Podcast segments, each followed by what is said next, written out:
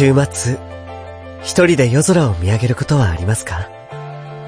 都会の雑踏の中で見上げる夜空でも、高原の澄んだ空気の中、満天の星の輝く夜空でも、波間にきらめく月明かりの夜空でも、あなたが人恋しくなったら、僕のお話を聞いてください。さて、今日はこのお話をご一緒に。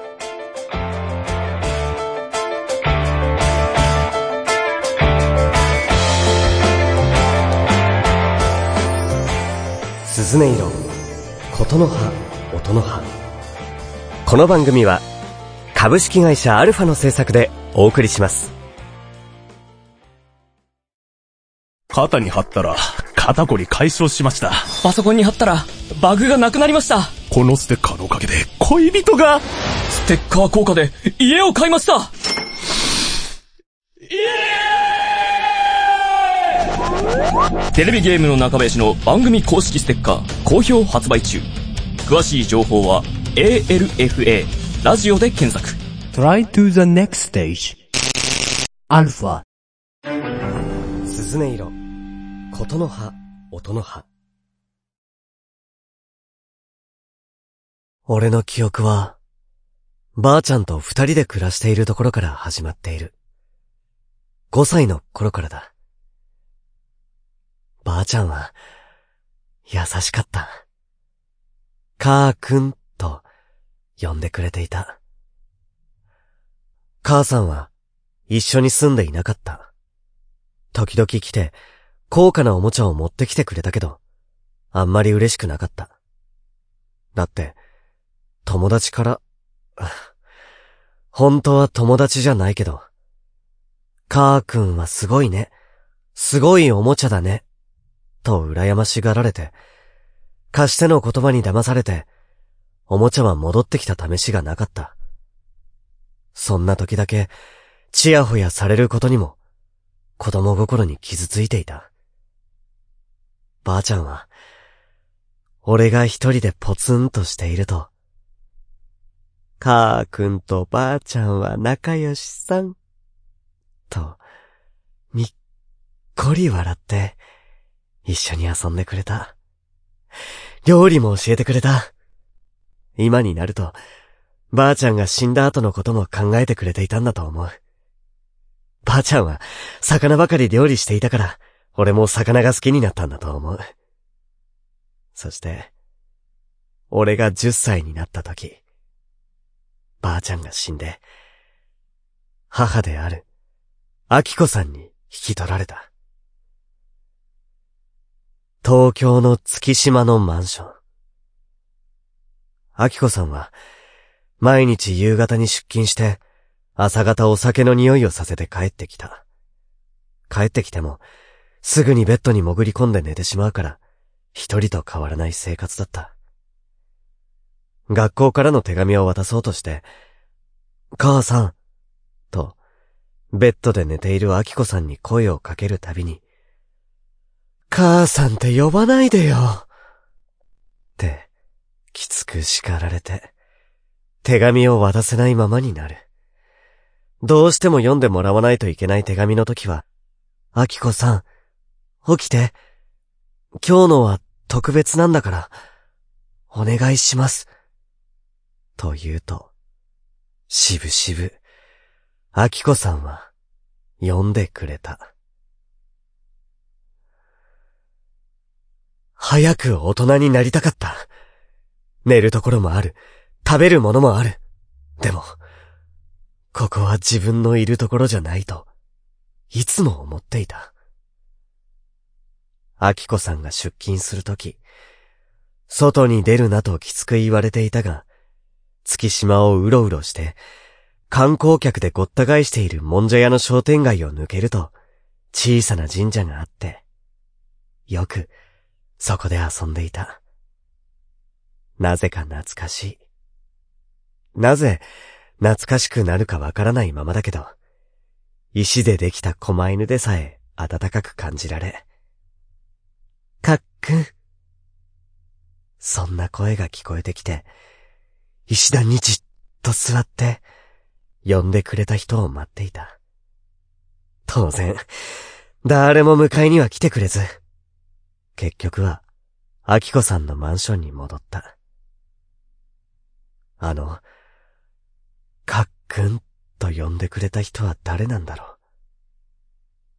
そして、その人が、俺の本当の家族だったらいいのにと、思うようになっていった。俺は、16歳で芝居に出るようになっていた。芝居じゃなくてもよかったんだけど、たまたま、芝居だっただけだ。アキコさんから独立して、一人で生きていけるようになれればよかったんだ。まだ厨房の俺が考えられることは、それは芸能人になることしかなかったから、出られるオーディションには全て応募した。そして、谷山さんに拾われた。拾ってもらって、何が何だかわからず、怒鳴るようにセリフを喋っていたら、谷山さんが突然吹き出して、お前、面白いけど、芝居のこと何にもわかってないな。とりあえず、ここで裸になれ。というのだ。嫌だよ。冗談でしょ。冗談なんかじゃない。これが俺の演技指導さ。俺は無言のまま、稽古場を後にした。やめてやる。芝居なんか、どうでもいいよ。ブツブツ言っていると、谷山さんが追いかけてきて、とっくみ合いになった。途中で、やめさせるかよ。途中ではやめられない契約になってるんだよ。お前は、俺の言うことを聞くしかないの。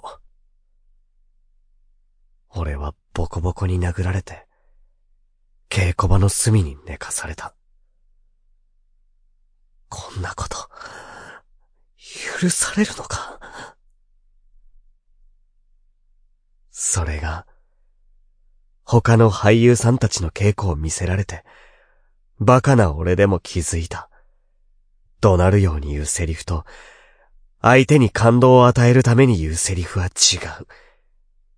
何日も何日も、俺は稽古場の隅で、他の人たちの芝居を見せられるだけの日々が続いた。そして、芝居をしたいと渇望した。フラストレーションが頂点に達したとき、おい、かげる。谷山さんが、やっと俺を指名してくれた。意気込んで稽古場の中央に立った。かける、最後のセリフ、言ってみな。え？よかった。これからは、一緒に行くんだよ。そのセリフは、ダメ出しをされた叫ぶシーンのセリフじゃない。俺は、呆然と立ち尽くす。俺は、ちっぽけすぎた。芝居をしたいと渇望しただけで、セリフを読み込むことさえしていなかった。何度も、何度もダメ出しされて、頭の中は、真っ白になった。もう、一言も発することができなくなった俺は、心の中で叫んだ。バカ野郎俺は、何やってるんだ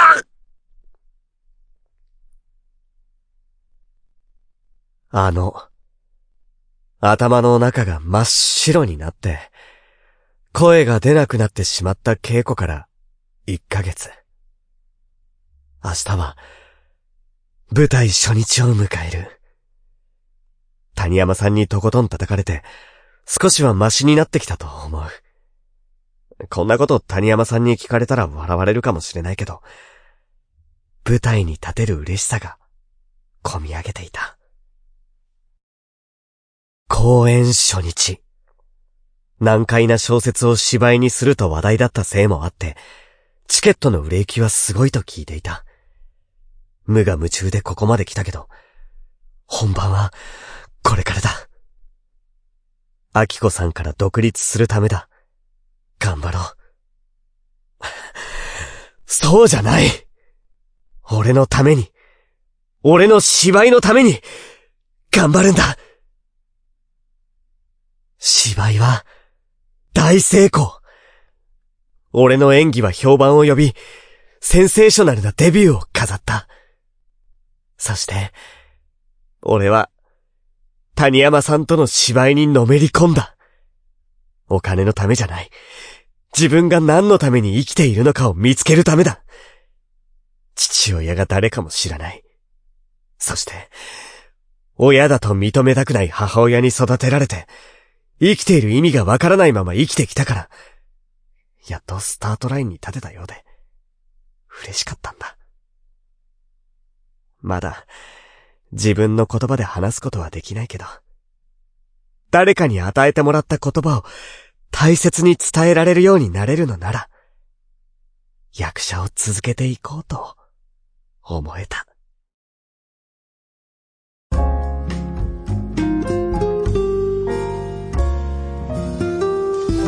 鈴音色、琴の葉、音の葉。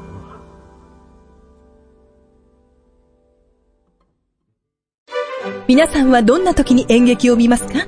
素敵な演劇ライフをもっと豊かに、ナチュラルボタニカルかつクラトニックプラストニックエンザーに彩るお手伝いをする番組ではございません演劇に関するありとあらゆるものを独自のスパイスをかけて、はいご紹介らっしゃいませ濃い味の僭越ながら番組内容を変更して、白が演劇情報をお送りします。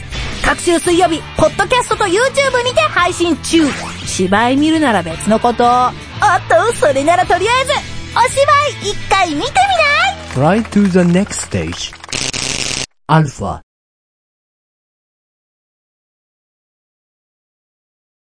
そして、10年が経った。若手実力派と呼ばれ、4、5年先までの芝居のスケジュールが入っているような生活になっていた。そんな時、本当は芝居以外は苦手なんだけど、断れないまま月島を紹介するテレビ番組へ出ることが決まり、10年ぶりに月島へ行くことになった。当日早めに出かけたせいで、収録までには少し時間があったから、昔よく行っていた神社に行ってみた。あんまりいい思い出があるわけじゃないから、月島に来たいと思うことはなかったけど、この神社は別だった。鳥居をくぐって、狛犬を撫でた。見上げていた狛犬が想像していたより小さくて驚いた。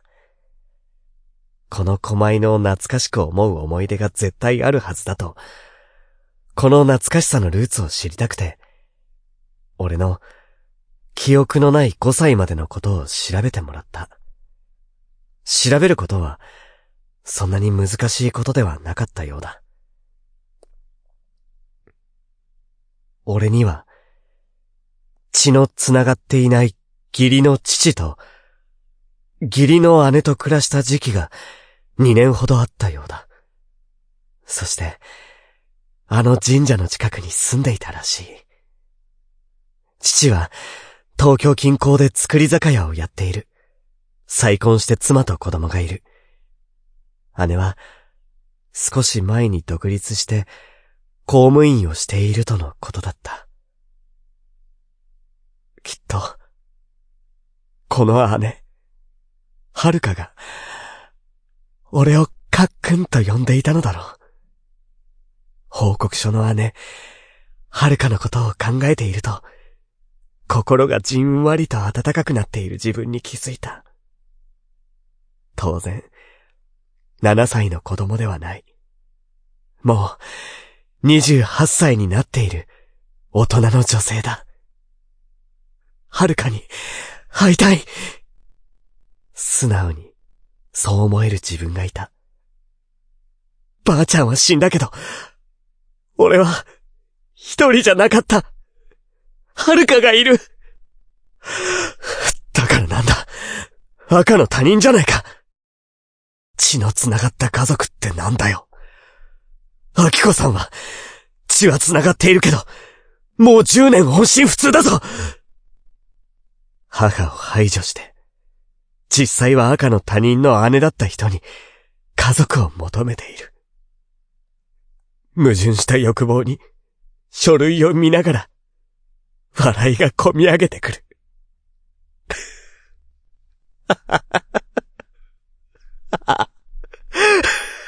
ははははは。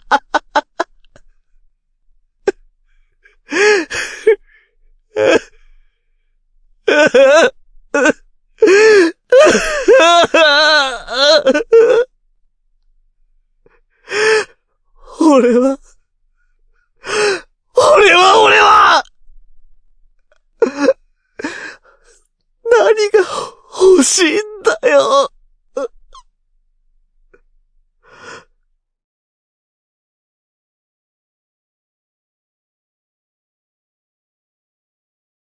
谷山さんが、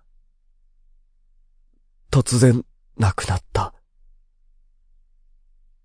俺の立っている地面がなくなってしまったような錯覚で、夢から起こされる日々が続いた。睡眠不足のまま、谷山さんの演出でやるわけだった再演の稽古が始まった。心はボロボロでズタズタで、でも公演は待ってくれなくて、弔い合戦だと意気込んでいる仲間の中で、俺は疲弊していった。おい、かける。裸になってみろ。これが俺の演技指導だよ。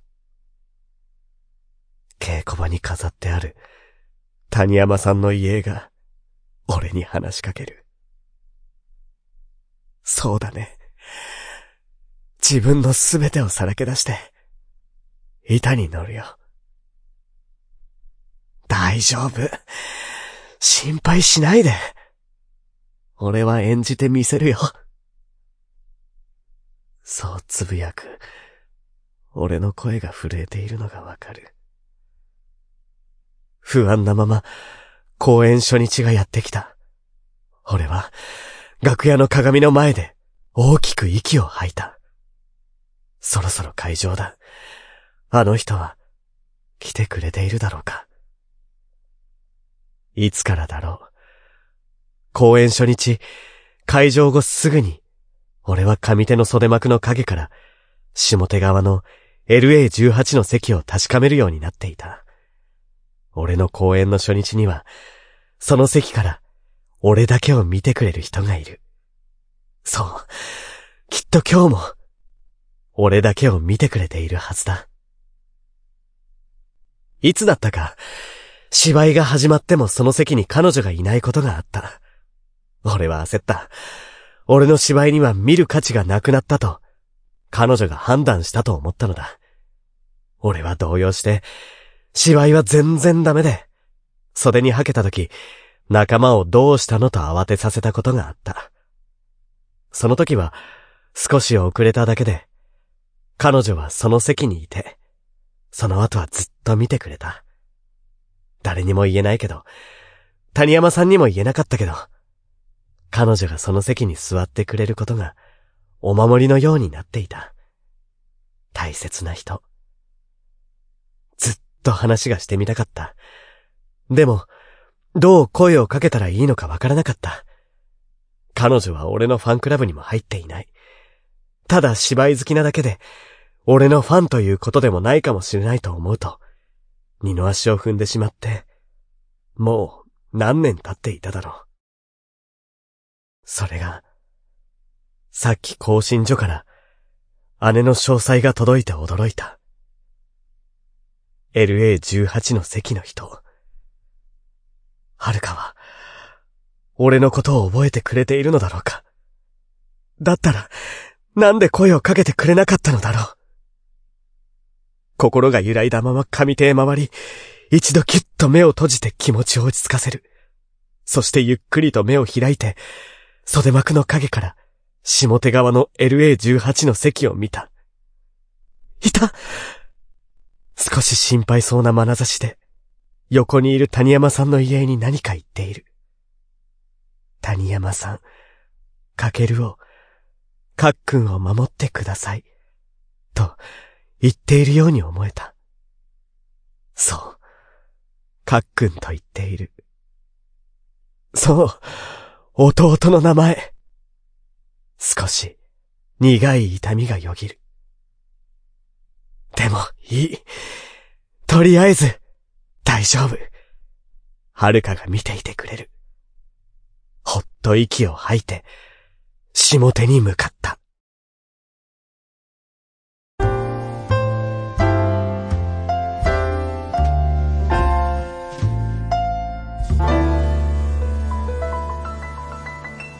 色、琴の葉、音の葉。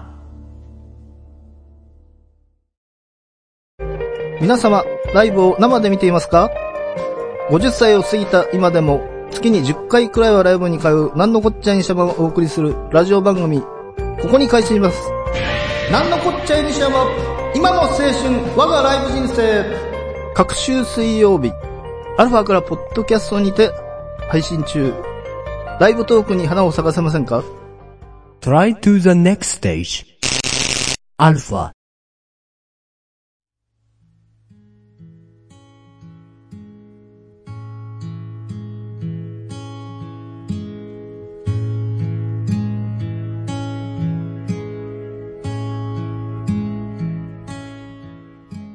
よく見ろ。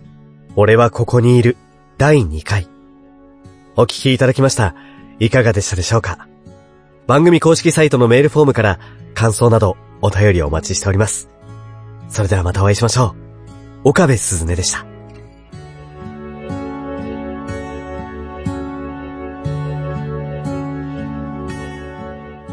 この番組は株式会社アルファの制作でお送りしました。